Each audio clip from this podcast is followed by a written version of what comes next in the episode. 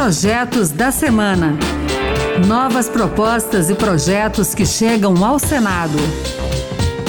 Olá, está no ar o Projetos da Semana. Eu sou Pedro Henrique Costa. A partir de agora, você vai conhecer as principais propostas apresentadas no Senado Federal nesses últimos dias.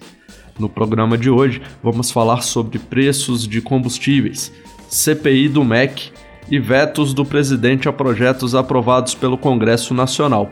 E tem mais, fique com a gente. O tema combustíveis continua na pauta do Senado. Vamos começar falando de um projeto do senador Marcos Rogério do PL de Rondônia, que busca proteger os consumidores da volatilidade nos preços dos combustíveis. Ele destacou que o brasileiro não suporta mais pagar tão caro pelo litro do diesel e da gasolina, o que acaba impactando toda a cadeia de consumo da população. O projeto vai tentar reduzir o preço ao acabar com a política de paridade de importação, chamada de PPI, nos períodos excepcionais. Assim, ficaria a cargo do Poder Executivo a possibilidade de publicar decretos estabelecendo a duração da situação de emergência. O senador Marcos Rogério diz que a proposta estabelece diretrizes para a política de emergência transitória de preços dos combustíveis fósseis e pode acabar com a reclamação que hoje existe.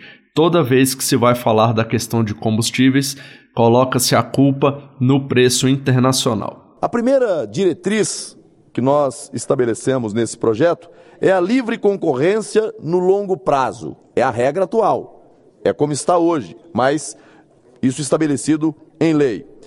Uh, a segunda diretriz é a defesa dos interesses dos consumidores no curto prazo. E a terceira diretriz, redução dos efeitos da volatilidade uh, no mercado interno de combustíveis fósseis. Ainda sobre preço de combustível, nessa semana o presidente Bolsonaro vetou parte do projeto que limita a cobrança do ICMS de serviços essenciais, entre eles os combustíveis. A proposta recebeu críticas dos governadores, que estimam uma perda de arrecadação de até 83 bilhões de reais. Na tentativa de minimizar esse impacto, os senadores e deputados aprovaram alguns mecanismos de compensação da União aos estados, no entanto, alguns deles foram vetados, entre eles o que garantia os mesmos valores para educação e saúde nos casos de perdas de arrecadação. Caberia à União fazer esse complemento, em especial para o Fundeb. Ainda falando de vetos, vale destacar o que trata da lei que permite o abatimento de até 99% das dívidas de estudantes com o Fundo de Financiamento Estudantil FIES. O texto beneficia os alunos que aderiram ao programa até o segundo semestre de 2017. O presidente também acabou com os descontos em dívidas concedidos no Programa Especial de Regularização Tributária que não seriam computados na apuração da base de cálculo sobre a renda, da contribuição social sobre o lucro líquido, do PIS, PASEP e da COFINS. Esses vetos ainda serão analisados pelo Congresso Nacional e podem ser derrubados ou mantidos. Vamos falar agora de saúde, mais precisamente de planos de saúde. O senador Lazier Martins, do Podemos do Rio Grande do Sul, fez um pedido em plenário para que as operadoras de planos voltem a atender os idosos por telefone. Ele apresentou uma indicação, que é uma espécie de sugestão ao ministro da Saúde, para que edite uma resolução da Agência Nacional de Saúde Suplementar, ANS, com esse atendimento à distância. De acordo com o senador, a iniciativa é para se contrapor às empresas que exigem dos usuários que toda informação ou reclamação seja feita apenas pela internet. Na opinião de Lazier Martins, a maioria dos idosos, principalmente os de idade avançada, tem muitas dificuldades e não tem muita experiência para manusear as novas tecnologias que são necessárias para resolver esses assuntos, principalmente se tiverem que acessar a internet. Tem muitos idosos que têm dificuldade de interagir é, pelas novas tecnologias. Então, muitas vezes se resolve por um telefonema. Então, esse é o meu pedido. Repito, acabo de protocolar uma indicação do Senado ao ministro da Saúde para que viabilize esse atendimento também por telefone aos idosos que, evidentemente, deverão se identificar, considerando que, pelo sistema agora exigido, dificultou muito aos idosos que pagam os seus planos de saúde e planos de seguro e, e não têm a resposta que desejam. Esse projeto agora tem a ver com medidas durante a pandemia para minimizar o impacto da crise econômica. Uma dessas iniciativas foi uma lei que proibiu, até o fim do ano passado, a desocupação e o despejo de moradores de residências ou comércios enquanto durasse o estado de calamidade pública. Após o fim do prazo, partidos pediram no Supremo Tribunal Federal a prorrogação da data, alegando que a pandemia ainda não acabou. Em resposta, os ministros decidiram pela manutenção da lei enquanto durarem os efeitos da crise, mas recomendaram que o Congresso Nacional se manifeste e aprove uma lei nesse sentido. Diante disso, o senador Paulo Paim, do PT Gaúcho, apresentou essa proposta para suspender despejos até o fim de 2023. Duas propostas apresentadas recentemente têm a mesma finalidade: colocar os nomes de Bruno Araújo Pereira e Dom Phillips no livro dos heróis e heroínas da pátria, que fica no Panteão da Pátria e da Liberdade de Tancredo Neves, em Brasília, no Distrito Federal. O indigenista e o jornalista britânico foram assassinados na região do Vale do Javari, no extremo oeste do Amazonas local em que a violência tem aumentado significativamente em função de atividades ilegais, como tráfico de drogas, pesca e garimpo ilegais, além do desmatamento. Os projetos são dos senadores Randolfo Rodrigues, da Rede do Amapá, e Paulo Rocha, do PT do Pará.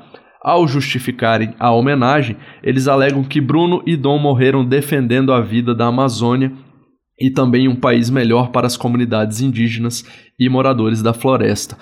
O Senado instalou uma comissão externa que está acompanhando a situação de violência na região norte e tem feito audiências públicas com representantes das comunidades e também autoridades da região. Nesse último trecho do programa, a gente vai falar dos escândalos ligados ao Ministério da Educação.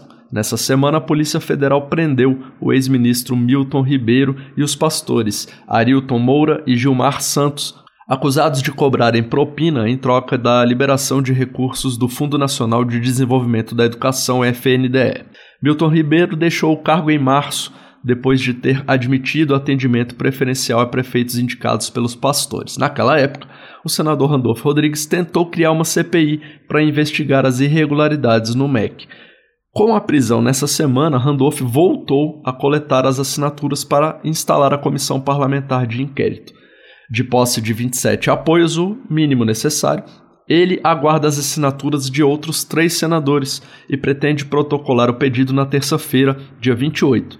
Ao citar a ofensiva do governo em março para inviabilizar a CPI do MEC, Randolph Rodrigues disse que a estratégia agora é apresentar o requerimento com mais assinaturas. Nós vamos perseguir outras assinaturas para dar ao requerimento a robustez necessária para evitar quaisquer eventuais abordagens por parte do governo de retirada das assinaturas. E eu espero alcançarmos até a próxima terça-feira as outras três assinaturas para ampliarmos a margem do requerimento. Então, alcançando essas outras três, tendo 30 assinaturas, eu acredito que não terá risco mais para derrubada do requerimento de CPI. O líder do governo, senador Carlos Portinho, do PL do Rio de Janeiro, antecipou que a CPI do MEC não deverá ser instalada imediatamente. Ele lembrou que outros três pedidos de comissões parlamentares de inquérito estão na fila aguardando para ser criadas entra na fila. Já falei da tribuna. Tem CPIs na frente, todas tão importantes como, ou será que essas 27 assinaturas valem mais do que a dos outros senadores que assinaram as outras três ou quatro CPIs que tem lá? Então tem a do Plínio Valério, tem a do Girão e tem a minha do MEC. Duas mil obras inacabadas, dinheiro desviado do governo do PT. Então essas são fato, essas existem e estão protocoladas. É isso aí, o Projetos da Semana fica por aqui. Acompanhe o programa na Rádio Senado toda sexta-feira, às duas da tarde e sábado, 8 da manhã. A gente também está na internet, é só entrar no site da Rádio Senado, baixar o áudio e escutar quando quiser. Se preferir, o podcast também está nas principais plataformas. Eu sou Pedro Henrique Costa, muito obrigado pela sua companhia e até o próximo Projetos da Semana. Projetos da Semana. Novas propostas e projetos que chegam ao Senado.